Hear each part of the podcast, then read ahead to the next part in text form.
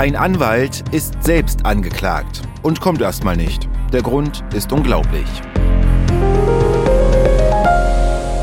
Das klingt außergewöhnlich und das ist es auch. Und wenn unsere MDR Thüringen Gerichtsreporterin Conny Hartmann schon sagt, dass sie sowas noch nicht erlebt hat, dann ist es ein Fall, über den wir sprechen wollen und müssen. Wie immer kommt unsere neue Folge an einem Montag raus, denn alle zwei Wochen montags gibt's ja von uns neuen Stoff aus Thüringen. Und jetzt geht's los. ARD. So, Conny, ich habe dich ja schon äh, kurz angekündigt und sag nochmal Hallo. Hallo, Olli. Wir sind heute im Landgericht Meiningen und diesmal sitzt ein Anwalt auf der Anklagebank. Erzähl du doch mal, worum geht es uns genau? Ah, du hast es ja schon gesagt, es geht um einen Rechtsanwalt, der selbst auf der Anklagebank sitzt. Es ist tricky, es ist wirklich ein bisschen tricky, weil der Mann steht wegen identischer Vorwürfe gleich zweimal an einem Tag vor Gericht. Das klingt jetzt erstmal total verwirrend. Ich versuche das zu erklären. Der Mann ist noch als Rechtsanwalt tätig. Und es gab schon früher mal ein Ermittlungsverfahren gegen ihn. Er soll Mandantengelder veruntreut haben. Das ist, also, das sollte man als Anwalt tunlichst nicht machen, weil da steht natürlich auch die Zulassung auf dem Spiel. Aber ich habe in diesem Verfahren gelernt, wie lange es dauert, bis es ernst wird. Der Mann ist verurteilt schon wegen äh, Veruntreuung von Mandantengeldern. Und zwar war der erste Prozess schon vor ein paar Jahren am Amtsgericht. Das Amtsgericht hat ihn verurteilt. Dagegen hat die Staatsanwaltschaft, ich glaube er selber auch Berufung eingelegt. Dann hat ihn das Landgericht Meiningen nochmal verurteilt und zwar zu zwei Jahren und einem eingeschränkten Berufsverbot, sage ich jetzt mal. Man hat ihm nicht mehr erlaubt, Fremdgelder anzunehmen. Fremdgelder sind genau die Gelder, die ein Anwalt einklagt, zum Beispiel bei einem schweren Verkehrsunfall, das Schmerzensgeld, sag jetzt mal 30.000, 40.000 Euro, das sind Fremdgelder, weil die stehen ja eigentlich dem Mandanten zu und Anwälte müssen dieses Geld unverzüglich an ihre Mandanten auskehren, heißt es korrekt, also ihnen das Geld sofort geben. In diesem ersten Verfahren ist das ein paar Mal nicht gemacht worden und deshalb ist der Anwalt zu zwei Jahren auf Bewährung, das ist schon mal die äh, Strafe, die gerade noch zur Bewährung ausgesetzt werden kann, verurteilt worden. Dagegen hat er Revision eingelegt. Und wenn es am Amtsgericht losgeht, wird die Revision am Oberlandesgericht verhandelt. Und während das Oberlandesgericht über die Revision sozusagen nachgedacht hat, weil da wird nicht unbedingt nochmal verhandelt, sondern da gibt es nur einen schriftlichen Beschluss, sind neue Vorwürfe angeklagt worden. Also es ist im Grunde genommen sind es identische Vorwürfe, aber ein Teil ist schon verurteilt und ein Teil ist jetzt neu angeklagt worden. Und das führte jetzt zu dieser Situation, dass gegen einen Rechtsanwalt, schon ungewöhnlich, dass er auf der Anklagebank sitzt, zweimal am selben Tag wegen strafrechtlicher Vorwürfe verhandelt wurde. Ja, ja, um der ganzen Sache noch ein bisschen was draufzusetzen, war es ja nun so, Meiningen kann man sich vorstellen, von Erfurt, gut, äh, anderthalb Stunden Fahrt, ja gut, eine Stunde. Und dann bist du da, früh um neun, Termin ist angesetzt, punktpünktlich und wer ist nicht da?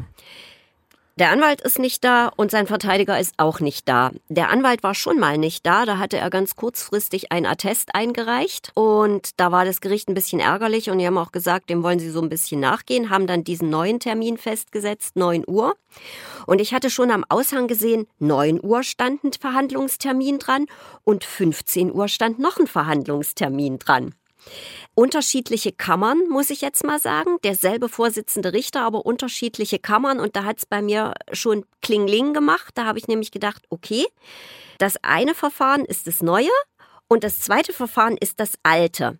Und weil ich mit dem alten ja schon angefangen habe, will ich das mal kurz auflösen. Genau, das Revisionsverfahren. Genau. Hm. Da hat das Oberlandesgericht gesagt, die Strafe ist rechtskräftig, aber das Berufsverbot, das ist nicht in Ordnung. Dieses teilweise Berufsverbot, da muss eine neue Kammer nochmal drüber gucken.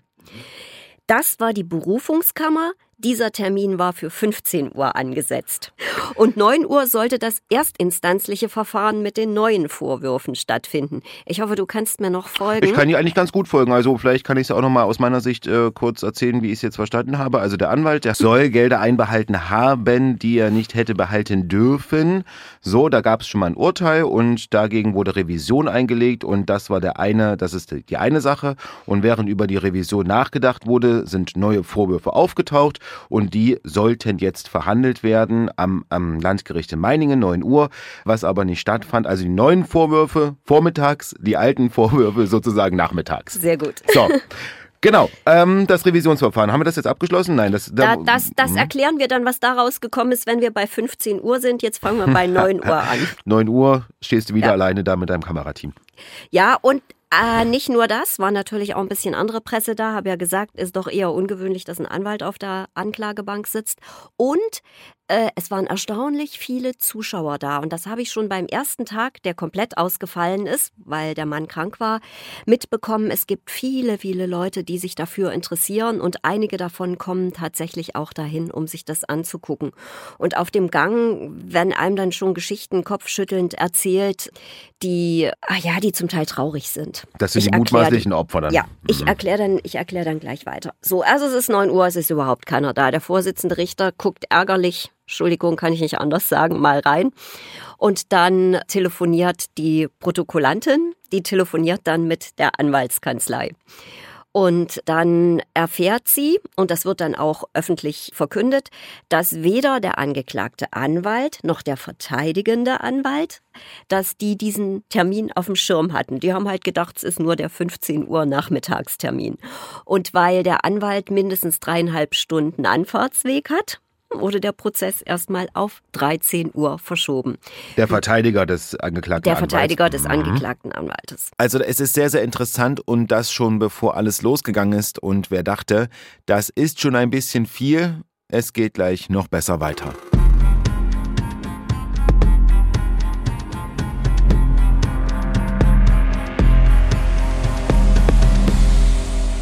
Ich habe dann gesehen, dass das Auto des Angeklagten vorm Gericht stand. Und jeder der muss ja da sein. Mhm. Und das andere ist eigentlich fast unglaublich. In der Zeit, als er eigentlich hätte auf der Anklagebank sitzen müssen, in seinem ersten Verfahren, war er ganz offensichtlich in einer Zivilsache selbst als Anwalt tätig. Also das ist schon, da ist jemand zu diesem Zeitpunkt schon rechtskräftig verurteilt wegen Veruntreuung von Mandantengeldern. Was noch dazu kommt, es ist ein Insolvenzverfahren gegen ihn anhängig. Und trotzdem kann er noch als Anwalt auftreten. Ich habe dann mal bei der Anwaltskammer angerufen und habe gesagt, wie kann das sein? Weil nach meinem Kenntnisstand ist schon eine desolate Vermögenslage, die ja nun manifestiert ist durch dieses Insolvenzverfahren. Das ist Grund genug, jemanden die Zulassung wegzunehmen, weil eben die Gefahr so hoch ist, dass er sich an Fremdgeldern vergreift. Und da hat mir die Anwaltskammer Folgendes gesagt. Sie haben gesagt, sie sind im Rahmen der gesetzlichen Möglichkeiten bereits tätig. Also da ist irgendwas im Gange. Da ist irgendwas was im Gange. Aber Gut. wie du schon sagst, unglaublich. Der sollte selber auf der Anklagebank sitzen und ist wahrscheinlich ja. vielleicht offensichtlich dann äh, selber Anwalt und vertritt andere äh, Personen. So, aber so vier Stunden jetzt verlegt von 9 auf 13 Uhr, damit der Verteidiger dann auch äh, erscheinen darf. Ja. ja. Also es ist dann fast 14 Uhr geworden, bevor es losging. Dann hat sich der Verteidiger noch furchtbar aufgeregt, weil wir Bilder vom Angeklagten gemacht haben. Er hat natürlich eine Drehgenehmigung, aber er hat gesagt, mein Mandant möchte das nicht. Und ich habe so gedacht, ich weiß gar nicht, ob die anderen Mandanten vom angeklagten Anwalt, ob die wohl wollten dass er ihnen Geld vorenthält. Und jetzt komme ich nämlich zum Anklagevorwurf. Und da hört es dann mit der Kuriosität und mit so ein paar witzigen Seitensträngen aus meiner Sicht komplett auf, weil was ich da gehört habe, da habe ich also an zwei Stellen ganz schwer geschluckt. Es sind also mehrere Fälle, wo er Mandantengelder veruntreut haben soll, insgesamt in Höhe von knapp 300.000 Euro das ist echt viel. Und da ist ein Fall dabei, da schnürt's mir echt so ein bisschen die Kehle zu. Ist jetzt erstmal der Anklagevorwurf noch nicht bestätigt, hat sich aber ergeben aus den Unterlagen und auch aus den Kontenbewegungen. Da soll er sich von einer 80-jährigen alten Dame eine Generalvollmacht unterschreiben lassen haben und hat dann ihr Haus verkauft für fast 200.000 Euro, hat noch Papiere von ihr veräußert, ohne dass sie dazu ihr Einverständnis gegeben hat, 16.000 Euro. Die alte Dame soll nichts davon bekommen haben. Die sitzt jetzt als Sozialfall in einem Pflegeheim und der Angeklagte ist laut Insolvenzverfahren ja nicht zahlungsfähig. Das wurde dann so von der Anklage. Äh, das ist ein Anklagevorwurf, äh, einer von, vier, von mehreren aus dieser Anklageschrift. Und dann habe ich noch, also ich habe mir natürlich die Daten angeguckt. Und da muss ich mal ganz ehrlich sagen, diese diese Vollmacht, diese Generalvollmacht mhm. ist unterschrieben worden. Da ist das Ermittlungsverfahren gegen den Angeklagten schon gelaufen wegen der älteren Vorwürfe. Und da denke ich halt, das ist ja wirklich, also das finde ich so, natürlich kannst du jemandem auch ganz schön die Existenz versauen, der mal kurzfristig in Zahlungsschwierigkeiten kommt. Aber für mich sieht das Ganze also das ergibt sich auch aus dem, was die Anklägerin, die Staatsanwältin vorgelesen hat. Es ist so eine Art Schneeballsystem. Sobald von dem einen Mandanten Fremdgeld kam, hat er wieder einen anderen teilweise bedient, der ihm wahrscheinlich furchtbar, naja, auf, wie soll ich das sagen, der ihn gedrängt hat und der ihm Probleme gemacht hat und gesagt hat, ich krieg Geld von dir. Wo aber zu den Gründen äh, ist jetzt nichts bekannt, warum er Insolvenz... Ich kann jetzt nicht hm. ich kann dazu nichts sagen, weil sich der äh, Angeklagte am ersten Tag nicht dazu geäußert mhm. hat. Dazu kann ich also nichts sagen. Ich kann nur das sagen, was am ersten Tag äh, passiert ist. Und da, wie gesagt, er war, dann hieß es noch, ach, er kann am ersten Tag nichts sagen, weil sie konnten sich ja nicht vorbereiten. Sie haben ja nicht mit dem Termin gerechnet. Mhm. Sie müssten sich ja noch irgendwie vorbereiten. Also, wie gesagt, diese Vorwürfe, bei den anderen war es weniger Geld, aber ich muss mal ganz ehrlich sagen, 35.000 Euro, 16.000 Euro, 10.400 Euro, 3.000 387 Euro. Es ist eben so, du vertraust jemandem, der eigentlich von Berufswegen ordentlich mit Geld umgehen soll und dann also ich sag, sowas. Also ich habe jetzt so irgendwie zwei äh, Gedanken schießt mir da durch den Kopf. Ich meine, die eine Sache ist ja, wenn ein Anwalt äh, Geld für seinen Mandanten erstreitet, so mhm. und das dann einbehält, dann sage ich mal, äh, darf nicht sein, aber das ist ja Geld, womit der Mandant quasi jetzt nicht so gerechnet doch, hat. Doch, doch, doch, ja, doch. Oh, Vorsicht. Mhm. Das sind ja auch sehr oft äh, Forderungen, die Leute haben. Mhm. Also ich sage jetzt mal, ich weiß es jetzt nicht mehr so ganz, also es ist auch nicht so genau gesagt worden. Rech also ähm, Anteile, zum Beispiel Erbanteile oder auch Rechnungen, die nicht beglichen werden, wo du klagen musst, damit dir jemand deine Rechnung bezahlt. Ja. Das sind ja alles äh, Forderungen, Geld, das dir zusteht. Ja, logisch. Ja, aber okay, du ja, hast klar. natürlich recht, falls du das meinst, ein Haus zu verkaufen genau. und das Geld nicht auszuzahlen. Also das, das ist genau, darauf wollte ich nämlich hinaus, dass aber klar, du hast natürlich recht, so Rechnungen und äh, Forderungen, klar, mit denen rechnet man schon, aber so ein Haus verkaufen ist, finde ich, auch eine äh, saftige Nummer. Das war das Erste. Und zweitens, äh, ich glaube, das wird äh, auch einigen anderen so gehen, da ist doch irgendwie eine Lücke im System. Also, um es mal, um es also, mal. Äh, klar, ich habe hab das tatsächlich so noch nie erlebt. Ich mache das ja schon lange, ich weiß gar nicht, wie oft ich das sage, aber ich sage es nochmal. Ich mache das ja schon lang und ich bekomme tatsächlich immer mal Geschichten erzählt, wo Anwälte tatsächlich nicht mehr ans Telefon gehen, wo, wo Leute ihre Unterlagen nicht kriegen oder so. Das habe ich schon zwei, drei Mal gehabt, wo ich den Leuten dann auch sage, bitte an die Anwaltskammer wenden. Und bekomme dann manchmal auch so ein Feedback, ach vielen Dank, hat sich sofort jemand gekümmert, der ist irgendwie krank oder der ist nicht da, aber da gibt's dann, kümmert sich tatsächlich jemand, dass der Anwaltsbetrieb sozusagen weiterläuft, damit das funktioniert, weil da hängt ja, hängen ja, sorry, wirklich Schicksale auch dran. Ja, klar. Ich habe sowas noch nie in meinem Leben mitbekommen hier in unserem Territorium. Also das ist für mich wirklich ganz krass und ich bin wie gesagt auch total von den Socken, dass das so lange geht.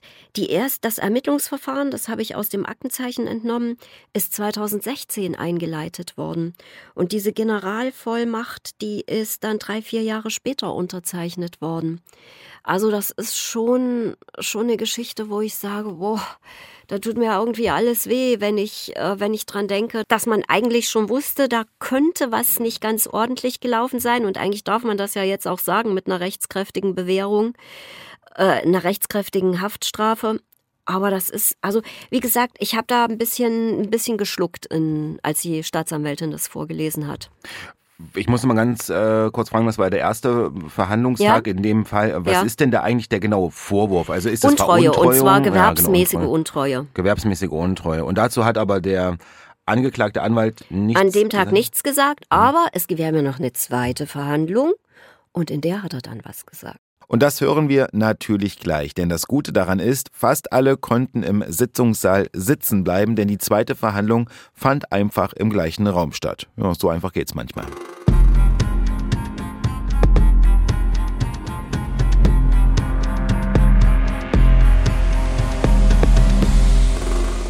Selber Raum, selber Vorsitzender Richter, aber andere Gerichtszusammensetzung, weil große Strafkammern, und so war es im ersten Fall, im erstinstanzlichen Fall, große Strafkammern sind besetzt mit zwei Berufsrichtern und zwei Schöffen. Und jetzt wechseln wir in die Berufungskammer, selber Vorsitzender, selbe Schöffen, keine Berufsrichter mehr.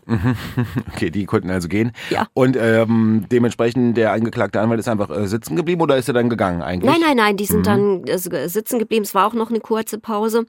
Und dann ging es 15 Uhr weiter und da ging es halt um das Revisionsverfahren. Um das Urteil, wo das Oberlandesgericht gesagt hat, äh, die zwei Jahre auf Bewährung, die sind jetzt mal rechtskräftig. Aber diese drei, dieses dreijährige befristete Berufsverbot, dass er keine Fremdgelder mehr annehmen darf, das ist nicht in Ordnung. Und das hat das Oberlandesgericht auch damit begründet, nämlich Bewährung gibt's ja nur, wenn sich ein Verurteilter schon die Androhung der Freiheitsstrafe als Warnung gelten lässt und man deshalb, also Bewährung gibt's nur, wenn das Gericht davon überzeugt ist, da besteht keine Wiederholungsgefahr. Und dann haben die OLG-Richter gesagt, ja, dann kann man auch kein Berufsverbot verhängen, weil man geht davon aus, der macht das nie wieder, also ist auch das muss das muss man da noch mal neu drüber nachdenken, aber eigentlich ist das überhaupt nicht angemessen. Und äh, da hat dann der Anwalt tatsächlich was gesagt, nämlich äh, er hat tatsächlich seitdem keine Fremdgelder mehr angenommen. Staatsanwältin war auch nichts Neues bekannt irgendwie. Und da haben beide Anwälte, Verteidiger und Angeklagte haben dann erzählt, wie, äh, wie kritisch das ist, weil, ich habe das auch gleich gegoogelt, wenn du in der Bundesrechtsanwaltskammer, da gibt es so ein Verzeichnis aller Anwälte. Und wenn du ihn da aufrufst, steht gleich rot Berufsverbot drin. Und da steht auch nicht teilweises Berufsverbot oder so, sondern da knallt gleich mal Berufsverbot rein. Also wenn sich jemand die Mühe macht, da reinzugucken, dann hätten da die Alarmglocken äh, schrillen müssen, aber eben auch erst seit diesem Jahr, nachdem das Berufsverbot sozusagen äh, oder ich nee nee nee, ich glaube, kann, kann schon sein, dass es ein bisschen eher war, als das verhängt worden ist. Es war ja noch nicht rechtskräftig, aber trotzdem ein vorläufiges wird auch eingetragen. Eben genau, um solchen Sachen Klar. vorzubeugen. Und jetzt gehe ich aber mal davon aus, dass jemand, der in einer ländlichen Gegend als Rechtsanwalt praktiziert, eher bekannt ist und jemand dahin geht und du nicht im Anwaltsverzeichnis nachschlägst. ja. Aber sie haben beide gesagt, dass das doch sehr schwierig gewesen sei und Einschränkungen gebracht habe, weil eben in diesem Verzeichnis Berufsverbot stand. Naja, Entschuldigung, also. Ja, das sei, also das, das haben die dann, das haben die dann schon gesagt. Aber das hat das Gericht also jetzt die Berufungskammer, hat das also auch so ähm, gesehen, dass diese, dieses Berufsverbot äh, nicht mehr hält und haben dann also auch dieses Berufsverbot aufgehoben. Hm, das wird dann wahrscheinlich auch gleich gelöscht aus dem. Ähm Davon gehe ich aus. Und es ist aber so, weil das Berufsverbot ja, also wie gesagt, Berufsverbot war nur ein teilweises, er durfte keine Fremdgelder mehr annehmen. Jetzt dürfte er theoretisch wieder Fremdgelder annehmen. Da ist gleich eine Problematik angesprochen worden, die auch in dem anderen Verfahren eine Rolle spielt, nämlich normalerweise haben Anwälte sogenannte Fremdgeldkonten. Und die sind aber jetzt nicht dazu da, dass sie da nicht selber dran dürfen, sondern das ist im Falle einer Pfändung. Das, das Geld darf nicht gefändet werden, weil es halt Fremdgeld ist und nicht dem Betreffenden gehört. Und da hat der Richter gesagt, na ja, sie hatten ja eben kein Fremdgeldkonto. Und da hat, das hat der Angeklagte sofort bestritten, hat gesagt, nein, das war alles ganz anders und das wird der Beweisaufnahme im aktuellen äh, Verfahren vorbehalten sein, das aufzuklären. Und da kann ich auch gleich sagen, da, das äh, also das wird sicherlich minutiös aufgedröselt, wann welche Summen wie geflossen sind. Ich habe gerade nochmal drüber nachgedacht, so ein bisschen, aber ähm, es scheint mir doch logisch zu sein, weil ich dachte jetzt im ersten Augenblick, ähm, ob man denn mit dem Berufsverbot dachte ich jetzt nochmal, okay, wenn man jetzt allein schon ein anhängiges Verfahren sorgt ja nicht dafür anscheinend, das Nein. hätte ich jetzt als erstes gedacht, dass man das nicht mehr machen kann, weil Unschuldsvermutung wahrscheinlich. Ja, ne? richtig. Genau. Richtig. Ich Also- meine, es ist diese zwei Jahre auf Bewährung, die stehen, die sind rechtskräftig, auch wegen Untreue, die stehen im Raum. Aber da meine ich, das müsste jetzt eben der Anknüpfungspunkt für die Anwaltskammer sein, dass die da tätig werden. Und die sind ja tätig. Weil trotzdem nochmal so drüber nachgedacht, ich meine, klar, Unschuldsvermutung ist das Erste, aber sobald Ermittlungen dann laufen und an, na gut, nee, solange das Verfahren nicht abgeschlossen ist, Wir haben ein abgeschlossenes Verfahren, Ja, ja. aber wie gesagt, da ist Bewährung, also er wird das nie wieder machen. damit ist das Berufsverbot sozusagen juristisch nicht mehr begründbar. Ja gut, aber so ein Anwalt auf der Anklagebank, der dann auch nicht zum eigenen Termin kommt, was ist ja auch eine komische Außenwirkung irgendwie, ne? Ich bin am ersten Tag auf dem Gang von jemandem angesprochen worden, der geguckt hatte, wo wir herkamen. Wir sind ja immer auffällig mit Kameratechnik. Und der hat gesagt, der, ach der, der verdirbt ja den Ruf unserer ganzen Gilde. Also war ein Anwaltskollege sozusagen. Ja, hm. offensichtlich. Ich kannte den nicht, aber die sind da offensichtlich stinkig, hat man dann auch so in den Gesprächen, äh, in den Gesprächen gehört und auch so ein bisschen äh, Feedback habe ich bekommen auf die Berichterstattung äh, vom ersten Verhandlungstag, wo Berufskollegen des Angeklagten gesagt haben, also darf eigentlich so nicht sein, äh, ist kein Ruhmesblatt für unsere Gilde. Hm. Conny, wir werden das äh, weiter verfolgen. Ein absolut außergewöhnliche Fall, der so oft nicht vorkommt in Thüringen. Und da sind wir mal gespannt, was da rauskommt. Und vielleicht aber zum Abschluss wirklich der Tipp, äh, wenn man zu einem Anwalt geht, mal in dieses äh, Anwalts... Ach nee, das will ich nee. jetzt. Das ist ja genau dieser Generalverdacht, der Gut. eigentlich aus meiner Sicht völlig unberechtigt ist. Natürlich kann man reingucken in das Verzeichnis.